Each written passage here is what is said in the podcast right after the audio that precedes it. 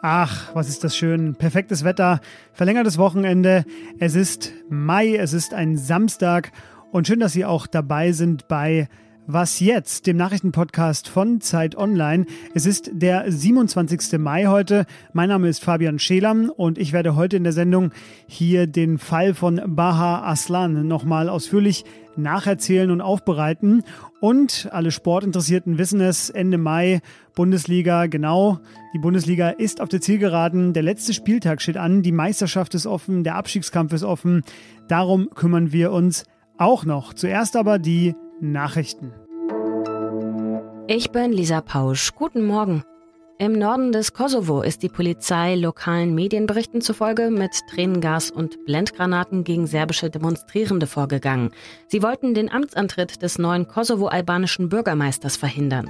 In dieser und drei weiteren Gemeinden im Norden Kosovos hatte die serbische Minderheit die Kommunalwahlen im April boykottiert. Nun weigert sie sich, mit den albanischen Bürgermeistern zusammenzuarbeiten. Als Reaktion auf die Zusammenstöße hat der Präsident im Nachbarland Serbien, Alexander Vucic, nun die Armee in Bereitschaft versetzt. Er selbst verliert seit den tödlichen Amokläufen Anfang Mai an Rückhalt in Serbien. Zehntausende sind zuletzt gegen seine Regierung auf die Straße gegangen. Nun scheint es einen Wettstreit zu geben um die größte Demo überhaupt, Gestern wollte Vucic die wörtlich größte serbische Kundgebung aller Zeiten veranstalten und hatte Zehntausende Menschen mit Bussen aus dem ganzen Land, aber auch aus Kosovo und Bosnien in die Hauptstadt Belgrad gebracht. Heute will die Opposition erneut protestieren. Im französischen Cannes gehen heute die 76. internationalen Filmfestspiele zu Ende. Als Favorit für den Hauptpreis, die Goldene Palme, gilt unter anderem Perfect Days von Regisseur Wim Wenders über einen Toilettenreiniger in Tokio.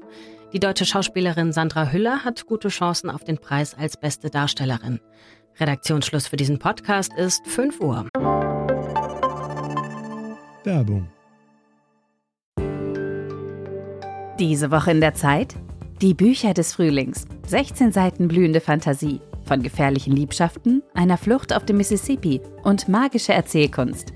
Das Literaturspezial zur Buchmesse in Leipzig. Die Zeit, Deutschlands größte Wochenzeitung. Jetzt am Kiosk oder direkt bestellen unter zeit.de/slash bestellen.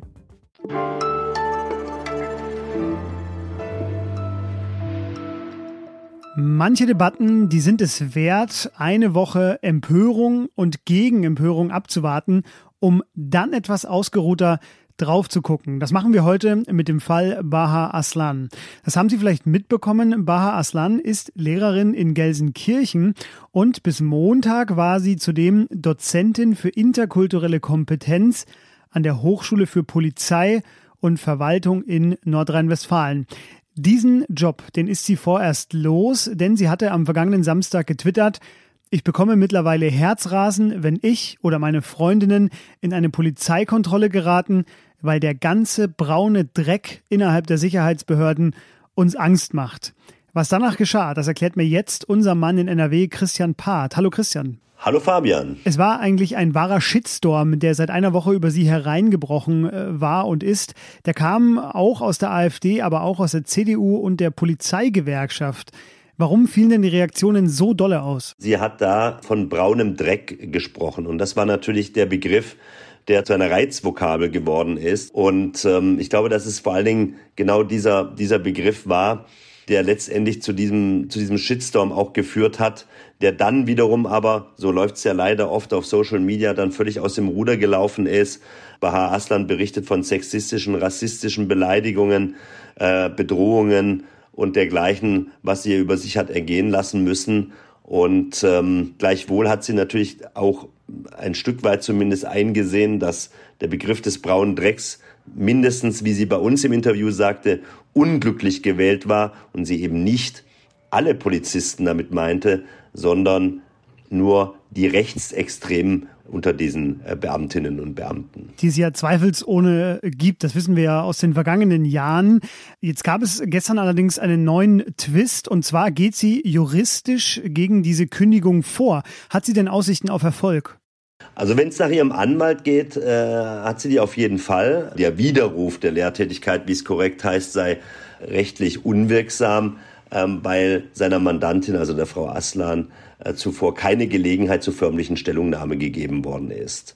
Unglücklicherweise hatte ja die Polizeihochschule schon am Montag ihr im Grunde diesen äh, gekündigt, können, können wir ja auch sagen, allerdings eben nur öffentlich der Presse gegenüber, äh, was zu der Situation führte, dass im Telefonat mit Zeit Online sie davon erfuhr, die förmliche Zustellung aber, die geschah eben erst am Donnerstag, also deutlich später. Wie es immer so ist, bei Themen, die so extrem personalisiert werden, wie jetzt dieses, äh, das eigentliche Thema scheint ein bisschen unterzugehen. Es geht ja hier eigentlich um den Rassismus, der in Teilen der Polizei herrschen soll. Das will sie ja anprangern mit diesem Tweet. Und äh, deshalb gab es jetzt einen offenen Brief, in dem sich unter anderem Jan Bümmermann, Kolleginnen und Kollegen von Aslan und mehr als 400 weitere Unterstützerinnen und Unterstützer für sie ausgesprochen haben. Warum ist das denn so bemerkenswert? Das ging natürlich vielen Leuten eigentlich am Thema vorbei. Sagten, ja, okay, sie hat sich da ein bisschen vergaloppiert in der, in der Vokabel, aber nicht in dem äh, Ansinnen oder dem, was sie eigentlich vorhatte auszudrücken, nämlich dass es Probleme mit Rechtsextremismus und Rassismus innerhalb der Polizei gibt.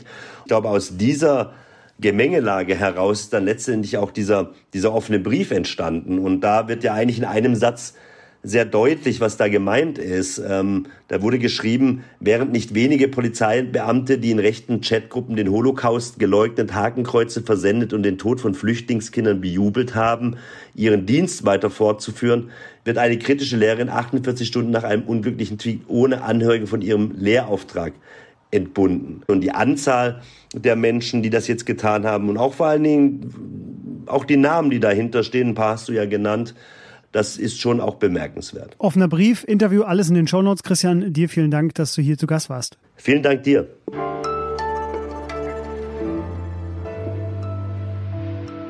Alles außer Putzen. Wollten Sie von einem BND-Mitarbeiter schon immer mal wissen, wie man einen Terroranschlag verhindert?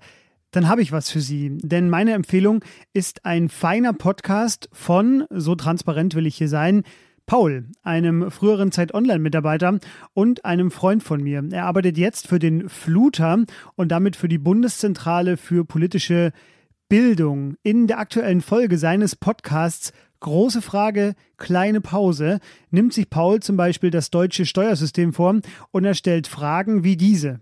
Mich interessiert natürlich, warum eigentlich Steuern, Elena? Was macht der Staat damit und warum kann der sich nicht ohne mich finanzieren?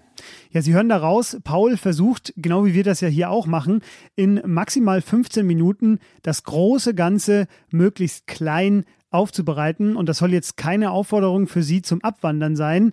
Aber ich finde, wenn Sie was jetzt hören und große Frage, kleine Pause, danach, da haben Sie erstmal keine Fragen mehr offen.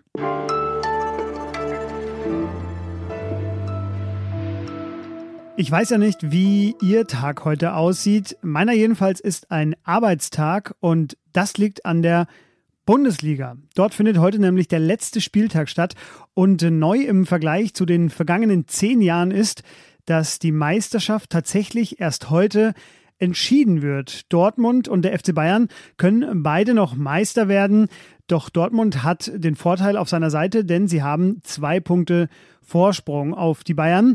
Falls Sie die Liga in den vergangenen neun Monaten ja, aus Versehen ignoriert haben, heute aber noch mitreden wollen, kein Problem, gern geschehen. Wir bringen Sie jetzt auf Stand und deshalb ist mein Kollege Olli Fritsch hier. Hallo Olli. Hi Fabian. Olli, wie konnte es denn so weit kommen, dass der BVB in diesem Jahr es tatsächlich schaffen könnte, neuer deutscher Meister zu werden? Nenn mir doch mal die beiden Hauptgründe, die nicht FC Bayern heißen. Dann nenne ich ein Trainer und ein Spieler. Trainer Edin Terzic hat es geschafft, nach einer ganz schwachen Hinrunde eine ganz starke Rückrunde hinzulegen und hat da den BVB zu alter Stärke zurückgeführt. Das hat er äh, dadurch erreicht, dass er in der Hierarchie äh, radikal eingegriffen hat und die beiden alten Kapitäne Mats Hummels und Marco Reus zunehmend auf die Bank gesetzt. Dadurch begann Dortmund zu fliegen. Und der Spieler der Saison ist für mich Jude Bellingham der beste Spieler der Bundesliga, 19 Jahre im Gespräch bei Real Madrid, aber der herausragende Mittelfeldspieler ist noch nicht ganz so reif, wie er sein könnte, aber der zieht locker an Gegenspielern vorbei und ist auch so ein echter Antreiber. Mhm. Was war mit den Bayern los? Äh, Führungsschwäche, die keiner mehr übersieht. Oliver Kahn, Hassan Salihamidzic haben sich äh, vertan bei der Kaderplanung und auch in der Führung der Mannschaft. Uli Hoeneß ist wieder zurück, nimmt das jetzt wieder selbst in die Hand, war ja eigentlich auch nie weg. Die Fehler begannen nicht in diesem Jahr, es ist schon ein bisschen länger so, aber diesmal ist die Schwäche der Bayern größer und es gibt jemanden, der sie ausnutzt, nämlich Borussia Dortmund. Welche Gefahr birgt das denn, wenn jetzt Bayern falls es doch so eintreten sollte, vielleicht wieder Meister wird und nächstes Jahr wieder und wieder. Also was ist denn gefährlich an so einer monotonen Liga? Also zunächst mal, du sagst das noch, ist es ja nicht so weit. Es wäre auch sehr, sehr schlecht für den deutschen Fußball, wenn es jetzt ähm, mit dieser Enttäuschung enden würde für viele und Bayern wieder oben stehen würde, obwohl ja für alle sichtbar ist, äh, dass sie eine Schwächephase äh, durchmachen. Äh, Fußball-Bundesliga lebt von Gesprächswert, von gesellschaftlicher Relevanz und die hat sie nur, wenn auch der Meisterkampf relevant ist. Also ein schöner Tag. Wir müssen arbeiten, ich auch. Ich fahre nach Köln. Aber als Fußballfan freue ich mich auch auf den 34. Spieltag, wo es ja auch in allen Spielen um noch was geht. Die Freude ist ganz meinerseits. Äh, ungeklärt ist nämlich nicht nur die Meisterfrage, du hast es gesagt, sondern auch im Abstiegskampf ist noch alles offen. Wir begleiten das alles bei uns mit einem Live-Blog und natürlich einigen Texten. Olli ist dabei, ich bin dabei. Lesen Sie rein, wir freuen uns. Danke dir, Olli. Ich danke dir. Und das war was jetzt am Pfingstsamstag. Was jetzt at Zeit.de. Nutzen Sie bitte für Fragen, Kritik, Lob, Anmerkungen oder falls Sie sonst irgendwas loswerden wollen, wir lesen da immer sehr gerne alles, was Sie uns schreiben. So, und jetzt noch der letzte Hinweis von mir für heute. Aufmerksame Hörerinnen wie Sie, die haben bemerkt, es ist Samstag, es ist also wieder Sonderfolgenzeit bei Was jetzt. Wenn Sie unseren Spezialfeed abonnieren, dann können Sie die neue Folge jetzt schon hören, ansonsten ab heute Mittag. Und es geht heute um eine groß angelegte Recherche zu einer Gruppe, die den Bundestag stürmen und die Regierung absetzen wollte. Der Kollege Janis Kamesin, der hat da noch bisher unveröffentlichtes Audiomaterial für Sie und, weil das Ganze so spannend war, hat er es sogar auf zwei Folgen verteilt. Das ist also die ideale Pfingstbeschäftigung. Wenn Sie mich fragen, bei allem, was Sie sonst noch so tun, wünsche ich Ihnen jetzt schon mal viel Freude, Spaß und Erholung. Wir hören uns. Tschüss.